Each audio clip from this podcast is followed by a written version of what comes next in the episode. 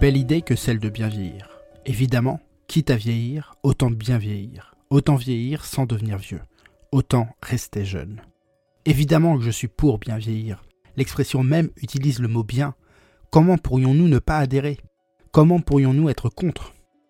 Oui, bien vieillir est une belle idée et une aspiration désirable. Et en disant ceci, je me rends compte que je suis en train de me faire manipuler par la silver economy paillette. Celle qui veut nous faire croire que la vieillesse est un moment merveilleux de la vie et que si moi, le vieux, je ne vois pas la vie en rose, c'est que je n'ai pas consommé les bons produits ou services. Je m'appelle Antoine Gérard, vous écoutez Sociogérontologie, le podcast pour comprendre les vieux. Et aujourd'hui, on essaye de comprendre le marché du bien vieillir et son marketing doré. Mais avant de commencer, précisons une chose. Le marketing ne sera pas le grand méchant de mon histoire. 1. Le marketing est utile. Si vous avez un projet auquel vous croyez, si vous pensez qu'il peut aider des gens, alors vous seriez égoïste de ne pas le partager. Vous devez faire du marketing. 2. Le marketing n'est pas sale. Le marketing consiste à comprendre le besoin du client, construire une solution et le lui délivrer. Aussi, le marketing ne donne au client que ce qu'il désire obtenir. Il ne vend du rêve qu'à celui qui a besoin de rêver. Alors bien sûr, pour vendre un produit, certains n'hésitent pas à mentir sur les bénéfices qu'apporte ce produit. Ce mensonge est condamnable et je le condamnerai à chaque fois que je le rencontrerai. Mais il s'agit là de certaines pratiques abusives de la publicité et non du marketing en tant que discipline. Le marketing est amoral, ni immoral ni moral. Troisièmement, le marketing est le langage que je me dois de parler si je veux faire changer les esprits et les mentalités de ceux dont je critique les prises de position. Pourquoi parler de ce sujet? Plusieurs raisons. La première est éthique. C'est celle dont parle Michel Billet dans La tyrannie du bien vieillir. À faire du bien vieillir une injonction, on justifie la mise au banc de tous ceux qui n'y parviennent pas. Et ils sont nombreux, car contrairement à ce que laisse penser ce marketing doré, nous n'arrivons pas tous à bien vieillir. La seconde raison est plus pratique. Je considère que bien vieillir crée plus de tabous qu'il ne permet d'attirer l'attention sur la vieillesse, et donc de véritablement permettre aux vieux de se sentir à leur place dans la société. La troisième raison est une raison pratique également. L'idéologie du bien vieillir telle qu'elle s'est développée, avec ce marketing doré composé de paillettes, de confettis et de perruques, construit un vieux universel, niant les inégalités sociales ou les différences culturelles. C'est bien sûr bien pratique commercialement, mais c'est aussi, paradoxalement, rendre inopérant le bien vieillir en laissant de côté une large part des vieux qui ne s'y reconnaissent pas. Alors voilà le plan de la séance. Je commencerai par une brève définition du bien vieillir et de ce qu'il est devenu aujourd'hui.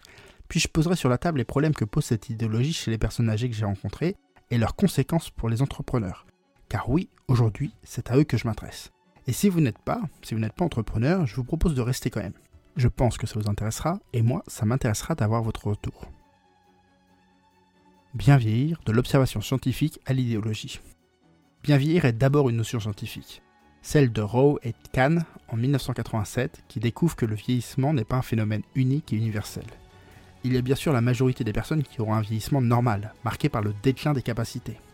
Mero et Kahn observent qu'il existe d'autres formes de vieillissement, à commencer par le vieillissement dit pathologique, marqué par la dépendance et la pathologie. Il existe également le vieillissement réussi, qui lui est marqué par cette absence de dépendance ou de pathologie. Ils sont bien sûr une minorité à connaître cette forme de vieillissement réussi. Dans cette approche physiologique du vieillissement, bien vieillir est possible grâce à une hygiène de vie saine tout au long de la vie et par des actions de prévention santé. Les facteurs du bien vieillir sont alors l'activité physique, la nutrition, le sommeil, le recours aux soins, etc. De concept scientifique, le bien vieillir va dorénavant devenir une politique publique. Car oui, face au vieillissement démographique et à la crainte de l'arrivée massive des personnes âgées en situation de dépendance, la France décide de s'inscrire dans une démarche de bien vieillir. Puisque c'est possible de bien vieillir, autant faire qu'un maximum de personnes le fassent. Nous critiquons souvent le désintéressement de l'État pour la prévention, et certainement qu'il n'en fait pas assez. Mais, avec les plans nationaux bien vieillir, on ne peut pas dire qu'ils négligent la question. On peut bien sûr questionner l'efficacité de, ces plans, mais ce n'est pas le sujet. Les dimensions physiologiques sont massivement prises en compte dans les campagnes de communication envers les plus de 65 ans. La prévention primaire, celle qui consiste à promouvoir un mode de vie sain, s'implante aux côtés de la prévention secondaire, qui sensibilise aux risques et pathologies d'une population cible, ici les personnes âgées.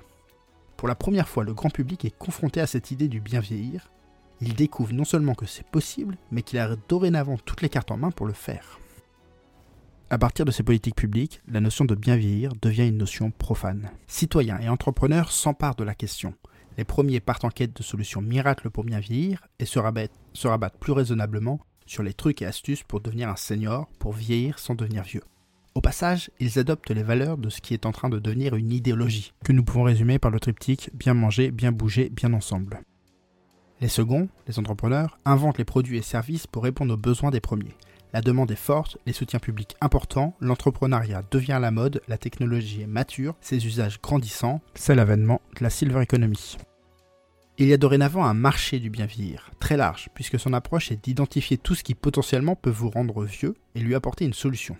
Ainsi, ce marché va des compléments alimentaires à l'aménagement du domicile, en passant par la robotique ménagère et les technologies de la communication. Il y en a pour tous les goûts, toutes les situations, tous les budgets. Il n'a jamais été aussi facile de bien vieillir, il n'a jamais été aussi valorisant de bien vieillir, et bien vieillir devient une aspiration commune. Pire que ça, puisqu'il est facile de bien vieillir, puisqu'il suffit de consommer, il est devenu normal de bien vieillir. Michel Billet parle alors de la tyrannie du bien vieillir. La tyrannie du bien vieillir est un ouvrage qui dénonce cette idéologie du bien vieillir qui est peu à peu, à peu devenue dogmatique. Là où le fait de vieillir bien était une des modalités du vieillissement, qui plus est une modalité anormale en dehors de la norme, aujourd'hui c'est devenu la norme visée, l'aspiration commune. Aujourd'hui vous devez bien vieillir, c'est-à-dire faire en sorte, nous dit Michel Billet, de ne pas montrer le message de mort dont vous, vieux, êtes porteur. Et si vous ne respectez pas cette interdiction, vous prenez le risque d'être légitimement exclu de la société. C'est un débat éthique très intéressant que nous propose ici l'auteur, mais je ne pourrais pas aller plus loin dans cette voie, car si je veux que ces acteurs changent de pratique, ce n'est pas sur le plan éthique que je dois me positionner, mais bien dans leur registre, sur le plan du marketing et des stratégies commerciales. Et c'est possible de relier ces deux mondes.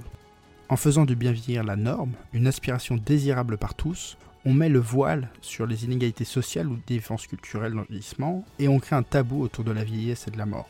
Ces deux éléments, on va le voir, vont nous priver en réalité de débouchés économiques. En faisant du bien vieillir une aspiration unique et donc des produits universels, on fait croire qu'ils s'adaptent à tout le monde.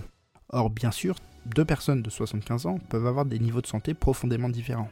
Et deux personnes au niveau de santé similaire peuvent avoir des valeurs profondément différentes.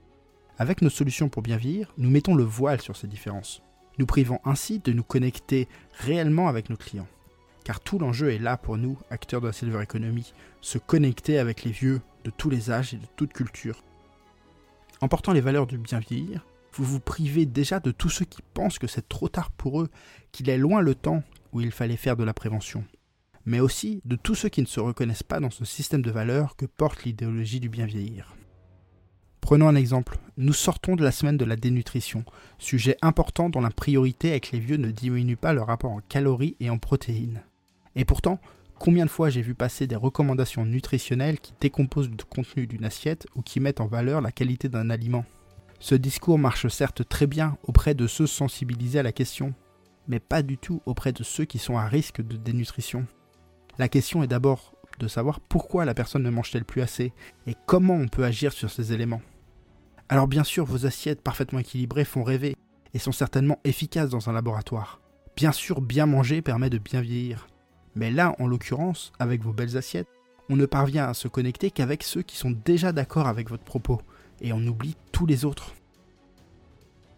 Autre exemple, l'un des conseils les plus souvent donnés pour bien vieillir est d'apprendre à maîtriser Internet et les nouvelles technologies, d'autant plus en cette période de distanciation sociale. Est-ce que ça marche? En fait, nous connaissons déjà les ravages de l'isolement et nous savons que le numérique peut limiter les dégâts. Donc oui, ça marche. D'ailleurs, nombreux vieux ont déjà franchi le pas. Maintenant, peut-on dire vraiment que pour bien vieillir, il faut être connecté? Pour la personne qui est connectée, certainement. Pour celle qui ne l'est pas, pas vraiment. Cette injonction ou ce conseil, peu importe comment le vieux le prend, ne lui parle pas, ne le touche pas. Mais peut-être est-ce parce que cette vieille personne n'a ni l'équipement ni la connaissance. Une fois encore, non et non. Elle n'est pas connectée non pas parce qu'elle n'est pas équipée, mais parce que ce n'est pas dans son système de valeurs, dans sa manière de voir et de pratiquer le monde. Bien sûr, cela peut changer. Nombreux sont ceux qui ont profité du confinement pour s'initier. Mais ce n'est pas l'injonction au bien vieillir qui a fait changer ces personnes, mais d'une part une compréhension plus claire du bénéfice que la solution peut apporter dans ce contexte particulier, et d'autre part l'abaissement de la barrière à l'entrée. D'ailleurs, la personne ne le fait pas pour bien vieillir, mais pour préserver les liens qui lui tiennent à cœur, avec ses proches ou avec ses passions. Donc ce n'est pas le numérique qui permet de bien vieillir, mais le fait de rester en lien avec ce qui compte pour nous. Le numérique est qu'un moyen, pas une finalité. En bref, deux choses. La première, cette idéologie du bien vieillir nous empêche d'aider les gens à bien vieillir car trop peu sont ceux qui s'y reconnaissent. En faisant du bien vieillir l'unique aspiration auquel les personnes âgées devraient aspirer, on oublie d'écouter leurs rêves et leurs peurs, on oublie de se connecter à eux. Deuxièmement, bien vieillir n'est pas une question de solution, mais de principe. Pour vendre nos solutions, nous devrions d'abord convaincre l'importance des principes à l'origine de la solution. Concrètement, ça veut dire quoi? Si vous êtes entrepreneur, ça veut dire que si vous voulez aider les gens à bien vieillir, ce qui est un très noble combat, arrêtez de dire que votre solution permet de bien vieillir. Et non, vous ne vous privez pas de votre meilleur argument de vente. Au contraire, vous laissez l'espace à l'identification de la véritable valeur qu'apporte votre solution. Autre point négatif de cette idéologie du bien vieillir, c'est la construction d'un tabou autour de la vieillesse et de la mort. Tabou qui empêche les vieux d'appréhender sereinement leur futur, mais aussi tabou qui vous prive d'un marché. Car l'idéologie du bien vieillir a érigé un mur infranchissable avec le secteur de la dépendance et de la fin de vie, délaissant complètement cet aspect de la vieillesse, qui est pourtant une part importante du marché. Alors que retenir de tout ça? De notions scientifiques, bien vieillir est devenu un objectif de politique publique puis une idéologie. Alimenté par le marketing doré de la silver economy, le bien vieillir est devenu tyrannique, seule voie empruntable par les vieux qui n'ont qu'à consommer pour y accéder. Mais le problème avec le bien vieillir n'est pas seulement éthique, il est également économique. À ne constituer que l'unique besoin auquel chacune de nos solutions répond, les acteurs du secteur y perdent en différenciation et passent à côté de larges pans du marché, parce que non, bien vieillir ne parle pas à tous les vieux. Alors si ce n'est pas pour des raisons éthiques que vous remettez en question cette idéologie du bien vieillir, Faites-le pour des raisons économiques. Faites-le pour vous connecter réellement à votre client. Certains déjà renoncent à ce marketing doré, utilisent leur expérience des vieux pour agir comme des accompagnateurs, et parviennent à investir des domaines jusqu'alors restés tabous, comme la mort, l'incapacité à organiser les soins, les peurs nocturnes. Alors oserez-vous quitter vos paillettes, vos confettis et vos perruques? Oserez-vous arrêter de tenir des promesses impossibles? Oserez-vous devenir authentique et sincère? On continue d'en parler dans le prochain épisode.